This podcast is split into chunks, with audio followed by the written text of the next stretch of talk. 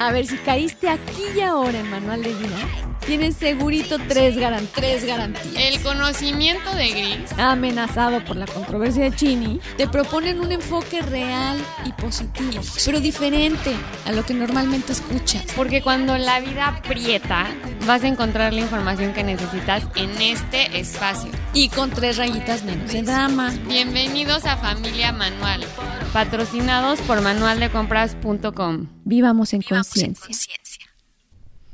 ¿Qué tal familia Manual?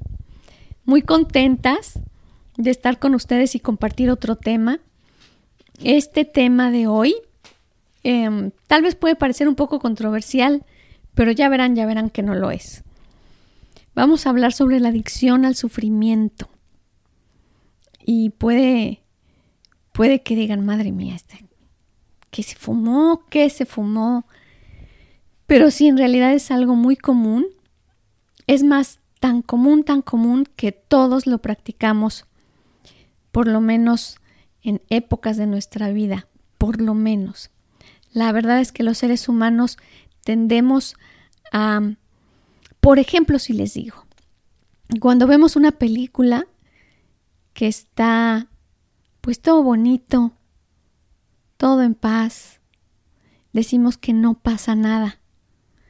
Cuando se trata de, contemplar la vida diaria, cuando se trata de estar en espacios comunes, reconocidos, estar tranquilos, haciendo lo de siempre, pues no pasa nada. No nos atrae, no nos llama la atención, incluso nos aburre. Y, pero si se trata de una situación prohibida, si se trata de algo que nadie sabe, pero que yo puedo escuchar, me llama la atención. Si se trata de hacer algo o de evitar hacer algo porque me llama la atención. Y si se trata de una película en la que verdaderamente está totalmente intrincada de cosas escandalosas y prohibidas y de sufrimientos y de dramas, pues, pues nada más ver que estamos sentados puede ser 8 o 10 horas en la tele. ¿No es así, Chinita? Yo creo que eso significa algo. Sí. Literalmente necesitamos necesitamos del sufrimiento en la vida. Pues no creo que necesitemos, pero lo buscamos definitivamente porque como tú dices, si no las situaciones se vuelven como muy mundanas, muy muy aburridas y constantemente estamos buscando ese reto que le agregue un poco de sazón o de aventura a nuestro día a día. Pero sí, la verdad es que ahorita que lo mencionas, yo creo que solitos nos inventamos nuestros propios dramas o nuestros propios problemas muchas veces en la cabeza, con tal de no estar en el momento presente que pues suele ser bastante pues normal, casual, no, no es una película de acción ni de horror ni de ni de romance. Entonces, pues a veces, a veces toca inventarnos nuestros propios cuentos en, las, en la cabeza. Sí, saltar al pasado, saltar al futuro, um, y si pasara algo horrible, y si... Y además, precisamente cuando nos estamos preocupando yendo al futuro y viviendo cosas horribles, como les decía de Mark Twain, ¿no? En la vida he vivido cosas terribles algunas de ellas incluso sucedieron. Esa es literalmente el retrato de la preocupación. Y, y bueno, constantemente estamos necesitando. Y, y, te digo necesitando porque es químicamente nuestro cuerpo requiere ese, ese boost, ese, ese shot de energía y en el que estamos literalmente metiéndonos una bola de cortisol y cuántas, cuántas hormonas que verdaderamente nos van a alterar, de la nada, como tú dices, simplemente de pensar lo que pudiera ser, lo que habrán pensado, lo que habrán dicho, no vaya a ser, y si me dice, y si me corre. Y bueno, no, realmente es muy dañino para nosotros, pero, pero cuando digo adicción, realmente lo digo literalmente, o sea, es una adicción. ¿Y por qué es una adicción? porque estamos tocando los dos extremos. El extremo del éxtasis, de la alegría, es precisamente la misma línea que nos lleva al sufrimiento y al drama. Son los dos extremos de una misma cuerda. Y se detonan con esa misma cuerda. Y constantemente queremos, para llegar a un extremo, empezamos de uno para llegar al otro. Entonces es este llegar y estar a lo mejor en la tristeza y en el desamparo para encontrar finalmente el éxtasis. Y esa es una línea muy habitual y muy aprendida en, en la vida. Nos han enseñado que necesitamos transitar en ella para estar vivos. Pero no nos enseñaron que el mayor gozo se se vive en el presente. En el presente, hoy por hoy, el presente lo vemos tal como dices, aburrido, es del diario. De hecho, no lo conocemos porque prácticamente no estamos en él. Si lo habitáramos con todas sus letras, en todos nuestros cuerpos, astral, espiritual, físico, de todas nuestras formas, habitáramos el presente, conoceríamos la grandeza de estar en el todo. Pero eso es algo de lo que nos tenemos que entrenar, así como nos hemos entrenado que necesitamos del gozo para sufrir y del sufrimiento para gozar. Literalmente es un entrenamiento. Asimismo necesitamos ser muy conscientes de que disfrutar el presente es requiere un entrenamiento que, que no tuvimos no tuvimos desde jóvenes y que ancestralmente no se ha practicado, pero porque es muy buen momento. Es muy buen momento para practicarlo. Entonces, bueno, eh, otra de las preguntas que nos estábamos haciendo la chinita y yo, que decíamos, a ver, ¿y por qué? ¿Por qué el sufrimiento? ¿Por qué la necesidad? ¿Por qué la existencia del sufrimiento? ¿Por qué el ser humano se queda en el sufrir? ¿No, Chini? Sí, yo creo que esa es una pregunta como constante que nos hacemos, no tanto el por qué nos quedamos, sino el por qué existe, porque pues yo creo que no son decisiones que hacemos conscientemente el, uff, me voy a armar ahorita un cuento chino para hacer mi vida un poco más eh, entretenida o interesante o no sé, y también pues de qué nos sirve el sufrimiento, entonces por qué existe es otra pregunta que yo creo que nos hacemos mucho. Y pues si verdaderamente un Dios existe, entonces, ¿por qué nos castigaría si es, eh, se supone que Dios perdona todo y Dios es todo amor? Entonces, pues es muchas preguntas del por qué y el para qué y quién lo creó y desde dónde viene. También porque de que lo vivimos, lo vivimos, ¿no? Y lo sentimos eh, tanto en nuestras emociones como físicamente, como mentalmente. Entonces, el sufrir y el dolor es algo que, o sea, es parte de la experiencia humana. Entonces, el origen y el para qué sirve y el por qué es, yo creo que, las tres preguntas más importantes. Vaya que sí, Chinita. Vaya que sí, nos podríamos estar aquí bastantes programas, pero vamos a, a concretar y a irnos a un punto. Primero decir, en realidad, em, la experiencia del sufrimiento pudiéramos entenderla como una falta de amor. Así que el sufrimiento también podemos decir que es una falta de entendimiento una falta de sabiduría, si queremos decirlo así. Entre más entiendo, entre más cuenta me doy de cómo funcionamos, eh, qué tan ligados estamos los seres humanos, más amo literalmente y menos sufro. Miren, hagamos una, una comparación. Yo leí hace ya un buen tiempo y me gustó muchísimo este comparativo del sufrimiento con, con la naturaleza, cómo se comporta la naturaleza ante el sufrimiento. En específico vamos a hablar de las plantas. Y entonces decía, decía este escrito hermoso que decía, bueno, ok, ¿qué hace la naturaleza con el sufrimiento? ¿Qué pasa con los seres humanos? Bueno, resulta que los seres humanos lo que no sabemos es aceptarlo de entrada, porque no toleramos el sufrimiento, y segundo, lo que queremos es deshacernos de él. Y esa no es la intención del sufrimiento. La intención por naturaleza del sufrimiento es la transformación. Es decir, un árbol, desde sus raíces, recibe también el sufrimiento. Vamos a decir que recibe veneno, recibe azufre, recibe dióxido de carbono. Y lo que hace no es que se deshace del azufre y del dióxido de carbono. Lo que hace es que lo transforma.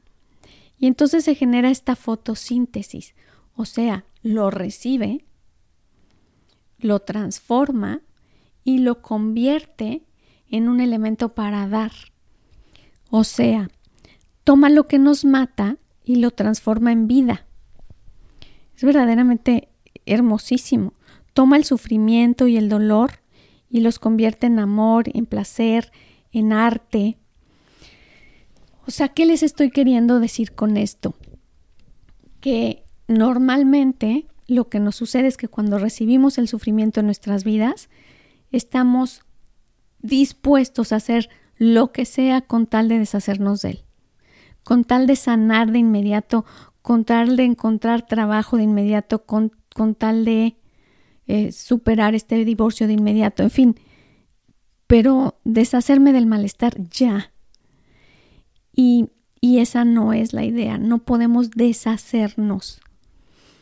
Eso creo que es el primer entendimiento para el sufrimiento. No me puedo deshacer de él, no lo puedo desaparecer, no lo puedo olvidar. La única forma de trabajar con el sufrimiento es la transformación.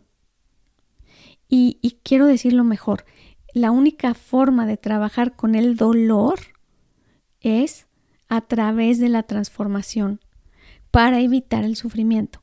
Cuando el dolor es momentáneo, es lo que pasa en, el, en las circunstancias cambiantes, es el choque, el sufrimiento, por eso dicen que es opcional, porque es lo que yo decido retener en mi mente. ¿Y cómo decido retenerlo en mi mente? ¿Y qué enfoque? ¿Y qué apreciación? ¿Y qué significado? Y cuando es un significado doloroso, evidentemente se vuelve sufrimiento. Entonces, me pareció tan hermoso el, poder em, entender que al dolor hay que aceptarlo, no buscarlo, no buscarlo, no, no agradecerlo, no, pero sí aceptarlo y transformarlo. ¿Cómo se hace esto? Bueno, ¿cómo lo harías tú, mi chinita? No, y yo iba a comentar, yo creo que ya se te olvidó, ando por aquí todavía. No, chinita. Pero yo creo que lo que nos pasa a la mayoría de las personas es que cuando estamos pasando por una situación dolorosa o una emoción dolorosa, eh, lo que queremos hacer por instinto es como solucionar o querer como poner foco sobre el asunto para poder encontrar el, el, el por qué o cómo surgió esa emoción o cómo surgió ese problema o cómo surgió ese dolor. Entonces lo podemos analizar desde muchos puntos, pero el chiste es que como que ponemos un, un foco sobre la situación y automáticamente prolongamos el dolor a la hora de no dejarlo ser. Como tú dices, o sea, cuando uno acepta que es normal en esta situación humana vivir situaciones de dolor o vivir situaciones difíciles, entonces em, también tienes que aceptar el tiempo que va con dicha situación. O sea, porque cada situación lleva un tiempo, lleva un espacio porque viene a enseñarte algo. O sea, no se presenta nada más del aire, ¿no? Entonces, si le das ese espacio, si le das esa aceptación y dices, mira, o sea, como dice ese dicho de todo es temporal, todo va a pasar, inclusive las cosas buenas, igual que las cosas malas. Entonces ya como que aprendes a aceptar las situaciones por lo que son en el momento y no prolongas un dolor y lo conviertes en sufrimiento, sino simplemente vives la experiencia por lo que es, sin juicio y sin tratar de solucionar o sin tratar de el, explicar el por qué, ¿no? Exacto. Y aquí hay algo muy importante que es el punto clave de nuestro día de hoy. Es cómo lo transformo. ¿Cómo? ¿Para qué? ¿No? Sí raíces, sí raíces recibiendo el dolor, pero ¿cómo lo convierto en hojitas y en fruto? Sí duele. Entonces, como dice Chinita, creo que el punto número uno, que es el que acaba de mencionar, es la aceptación. Y la aceptación eh, no es lo mismo que resignación, como decir, uy, ya vale gorro, ya, todo ya. No, no, porque no es con pesimismo, no es con derrotismo, es precisamente el decir, esto es. Y si no me doy cuenta de que esto es, no voy a poder transformarlo. Ni siquiera sé qué es lo que tengo que transformar. ¿Por qué cuesta mucho trabajo? Porque está en mi vida. Y en mi vida se supone que tiene que ir súper bien. ¿Cómo crees que le voy a poner este tachón a mi currículum de vida? ¿Cómo crees que tiene que aparecer esta pérdida, e, este fracaso, esta afrenta, esta traición, esta, en fin? Y le ponemos unos nombres así súper dramáticos y, y luego tienen sentido. Entonces la aceptación es ver siempre lo bueno, lo malo y lo regular con, el, con la mayor ligereza posible, con el menor drama posible. Llámenle realismo si así quieren. Y aceptarlo dentro de ese, dentro de mi historia. Yo creo que aquí el problema es que crecemos y nos, nos educan, tanto la sociedad como nuestros papás, como todo, a ser siempre positivos, felices, sonrientes. Em, o sea, inclusive si tú vas a una tienda de chucherías y cosas así, que la taza que dice eh, happy, happy life, happy Monday, live, laugh, love. Em, Exacto. Todas estas frases que constantemente nos están reforzando a pensar que solamente es aceptado o una vida exitosa solo debe de llevar este tipo de emociones o sentimientos o experiencias. Y entonces a la hora de que se te presenta algo negativo o algo doloroso, el subconsciente lo rechaza. Lo rechazamos porque fuimos enseñados como sociedad a rechazar literalmente lo que es inherente, o sea, es parte de la realidad. Entonces, yo creo que es un poco reaprender a decir, ¿sabes qué? O sea, las experiencias vienen como vienen. O si hubieras manejado bien tu vida, no te pasaría eso. Exacto. O a la mayoría de las personas no les pasan cosas malas. ¿Por qué tendría que esta enfermedad a ti? o, entonces, somos ajenos al dolor propio, pero súper, súper conscientes del dolor ajeno. Y así está el subconsciente muy claro de decir, uff, este mundo terrible. Pero a mí, a mí, a pesar de que lo tememos constantemente, no lo aceptamos. Bueno, entonces ese fue el paso número uno, la aceptación que implica el decir, esto está en mi vida, no es vergonzoso, no es, es, es. Y va a ser del color, forma, y tiempo y tamaño que yo decida, como es siempre la realidad. Ok. Luego, ¿cómo lo transformo? Porque yo lo acepto para transformarlo. Lo que hace un árbol. Ok, yo acepto pues ya, ya lo el azufre, yo acepto todos esto, todos estos venenos, los acepto. ¿Para qué? Para transformarlos y poder compartirlos ya transformados. Ese es el significado de la vida. El poder, esa es la sabiduría de la vida. El que yo conozco, el vivir, el, el transitar la humanidad y tengo la capacidad de transformarla en creatividad, en amor, en, en testimonio. Así, así es como se transforma. Cuando yo tengo, estoy viviendo una situación o un momento oscuro en mi vida y, y de pronto lo, lo creo en una obra de arte. Y entonces es una pintura que después puedo regalar o pintar, digo, perdón, no vender.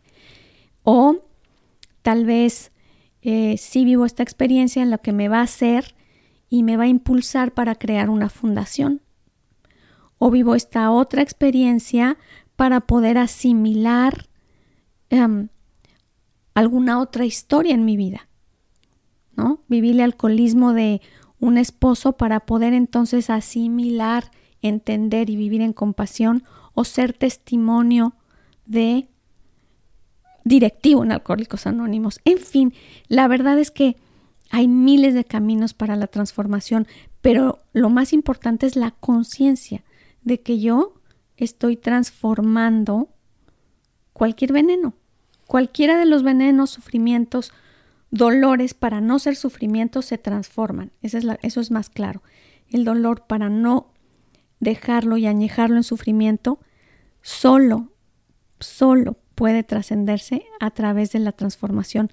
Tengámoslo súper consciente porque... Y la transformación es a través de, de lo físico, ¿no? O sea, como, como si el dolor es emocional muchas veces o, o muchas veces está en nuestra cabeza, pero la manera en la que lo expresamos y lo transformamos es a través del plano físico, o sea, de la pintando, plantando un arbolito o no sé, tal vez dando conferencias de, o testimonios a personas. Entonces como que todo esto se expresa y además siento que a veces la, el dolor siempre sirve para tanto ser compasivo con una persona que ya lo vivió y antes no lo entendías, y también para enseñar a otras personas lo que en lo que te transformaste a raíz de esa como dualidad o a raíz de ese, de, de ese dolor. Y volvamos, Chinita, a este comparativo. Tan, tan padre, no saben cómo me gustó. Se me hizo tan, tan claro. Fíjense, entonces tenemos que las, las plantas resulta que nos enseñan, bueno, la naturaleza en general. Y entonces nos están enseñando literalmente muy, muy gráficamente qué hacer con lo que no nos gusta, con lo que, con lo que envenena, con lo que duele, transformarlo. Y después de la transformación es el dar. Y decía, en este cuento hermoso, decía, ¿saben qué pasa con ustedes seres humanos? Que lo que no saben es soltar y se quedan con sus frutos y con sus hojas hasta que se pudran porque son suyas no las sueltan. No entienden que todo lo, lo hermoso que llegaste a transformar y que llega a tu vida es para compartir, es para dar. Incluso ese dolor que, que se convirtió ahora en un en amor, en creatividad, en un testimonio, no sabemos soltarlo. Y entonces nos quedamos con recuerdos de infancia dolorosos y, a veces sí estamos logrando crear o pintar esta obra de arte y la vendo, pero no suelto, no suelto, o sea, digamos, no impregno esa obra de arte de ese momento oscuro para que se vaya, para soltarla. No estoy consciente de cuán importante es dejar ahí impregnar ahí todo ese dolor para soltarlo y volverlo tal cual, una obra de arte que alguien más apreciará. Dígame, Chinita. Y yo creo que ahí lo que sucede es que el sufrimiento muchas veces nos da identidad. Entonces, si nos encontramos en una situación de vida en la que nos estamos tan atrapados dentro de nuestro propio sufrimiento, literal como en un laberinto, em, que ya es, es lo que somos, o sea, ese sufrimiento y esa historia se convierte en lo que somos, entonces no queremos salir de ahí. Entonces, si es a través de ese sufrimiento que igual y si em, decidí ser artista y expresar mi dolor a través de cuadros y pinturas y esculturas o lo que sea, em, pues tal vez necesito más dolor para seguir creando. Exactamente. O, o muchos artistas, cantantes, poetas se vuelven un poco adictos al dolor porque es desde ahí donde nace, entre comillas, su talento, ¿no? Exactamente. Y ahí Entonces volvemos al principio, Chinita, que es justamente donde quería que me llevaras. Bueno, pero déjame terminar la idea. Entonces, no, lo que yo creo que pasa es que ya el ego tiene miedo de soltar, porque si no eres eh, la persona con esta historia terrible um, de la cual siempre dibujas, entonces, ¿quién soy? Te tienes que reinventar literalmente y para el ego eso es algo que pues no sucede, o sea, va en contra de sí. Claro, porque lleva toda la vida definiéndote como tal y cual persona. Y desde el momento que tú estás dispuesto a evolucionar, cambiar, transformarte continuamente, pues entonces, ¿qué tuviera que hacer el ego si no él se dedica a estarte definiendo. Soy, em, soy mujer, soy liberal, soy mexicano, soy, soy, soy. Vivo en tal ciudad, soy de tal nivel social, eh, no puedo hacer esto, sí puedo hacer esto. Y entonces resulta que tú y tu sufrimiento resulta que están evolucionando constantemente y entonces, exacto, ¿quién soy? Por eso es por lo que te digo, y como empezamos, que se vuelve una adicción, una necesidad y una identidad, el sufrimiento. Una identidad que a veces odiamos, que no aceptamos, o sea, la odiamos, no la aceptamos, pero está integrada en nosotros. No, y sin embargo, tomamos la decisión de pertenecer ahí. Exacto, de seguir perteneciendo a eso. Así que, ¿cuál es la propuesta de hoy? ¿Cuál es la propuesta? Que vayamos a esos espacios que nos definen, em, para que nos definen a nosotros mismos, con nosotros mismos y socialmente. Lo que nuestros amigos piensan de nosotros, lo que ya está tan etiquetado de, ay, es que, híjole, esta persona, mira, la han operado tantas veces, que mira, es una triunfadora, la han operado tantas veces y la han operado tantas veces ¿Y cómo ha salido la... Pero entonces mi identidad es eso, las operaciones. Si no hubiera sido por las operaciones, ¿no sería yo una heroína? En fin, la invitación es vayamos a esos lugares de sufrimiento que de una u otra forma nos están definiendo para dejarlos ir, soltar, entregarlos como las plantas, los frutos y las hojas. Llega un momento en que se deshacen de sus hojas todas sus hojas, sus frutos caen y se transforman y se renuevan. Y entonces vuelve el ciclo. Vuelve el ciclo. Sí, sí va a haber algo doloroso. Sí, más o menos en la vida. Sí, porque es, es inherente a la vida humana. Y además hasta la misma naturaleza te enseña que todo lleva su tiempo. O sea, las hojas se van a caer cuando toca que se caigan no antes, no después, y siguen un, o sea, un ciclo de la naturaleza que obedece a, a las estaciones, al clima, a la ubicación geográfica, o sea, como que todo eso también a nosotros nos afecta. Luego no tomamos en cuenta nuestro entorno, pero también tiene mucho que ver el entorno, el tiempo en el que estoy, la etapa de vida que estoy viviendo y eso va a llevar su tiempo, va a llevar su experiencia, va a llevar sus emociones. Y así hay que vivirlo, sin aferrarse ni encontrar una identidad en eso. O sea, ya pasó el trauma de adolescencia, ya estás en tu edad de juventud, vamos a decirlo así, y tú no sueltas esas hojas, sigues cargando el sufrimiento de adolescencia, ¿no? Y sigues volviéndolo parte de ti, sigue siendo tu identidad y lo llevas arrastrando cuántas veces hasta la ancianidad. Y no es justo. Por eso era tan hermoso este, este escrito tan lindo. Em, no tengo permiso porque, bueno, porque el autor no me permite decirlo, pero por eso es por, lo que no lo he dicho, evidentemente.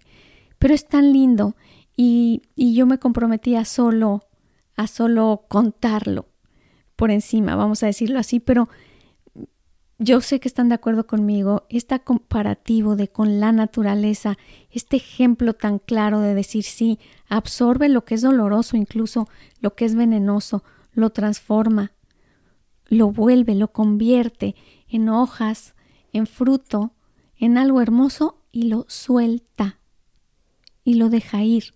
Pero no hay manera de soltarlo si no ha sido transformado, porque es para alguien más. Dar esa transformación, esa fotosíntesis que realiza tan compleja, es para poder generar hojas y frutos. Pero esas hojas y frutos son apetecibles. O sea, ya es una experiencia vivida, aprendida, madura, que tiene que compartir amor, creatividad, arte. Yo no estoy absorbiendo veneno, me lo hago menso un rato, lo suelto y ya lo escupo por ahí. Porque sin transformación no hay forma. No hay forma de deshacerse. Eh, piénsenlo. Lo vamos a dejar un poco para que puedan darlo vueltas con la y, analizarlo con la almohada y, y, pensarlo, pero, pero sobre todo háganlo parte de experiencias personales. Vayan a esto que ya es un sufrimiento añejo familiar o un sufrimiento personal, no grande o sí grande, no importa el tamaño, pero, pero volteémoslo a ver y démosle una transformación. ¿no? Em, digamos que impregnémoslo en algo que tenga un sentido, una forma, un, fruto que sea lo que sea, em, entusiasmo, deporte, arte. No importa en qué lo impregnemos, seamos muy conscientes de que ahí está este dolor y este dolor, gracias a esta transformación, lo suelto. Tenemos que ser conscientes y decir, ok, ahí va y bye. ¿ok? Ojalá les guste el ejercicio. La verdad es que nosotras eh, precisamente lo trabajamos esta semana. Nos gustó muchísimo, ¿no, Chinita? La verdad que fue una experiencia bien bonita. Así es, nos encantó el ejercicio. Nosotros hicimos nuestra tarea esta semana y la verdad es que muy, muy padre. Y espero, en resumen, les dejo los pasos. Uno es identificar el dolor, aceptarlo. Dos es transformarlo y tres, soltar. Así que con eso los dejamos y hasta el próximo martes.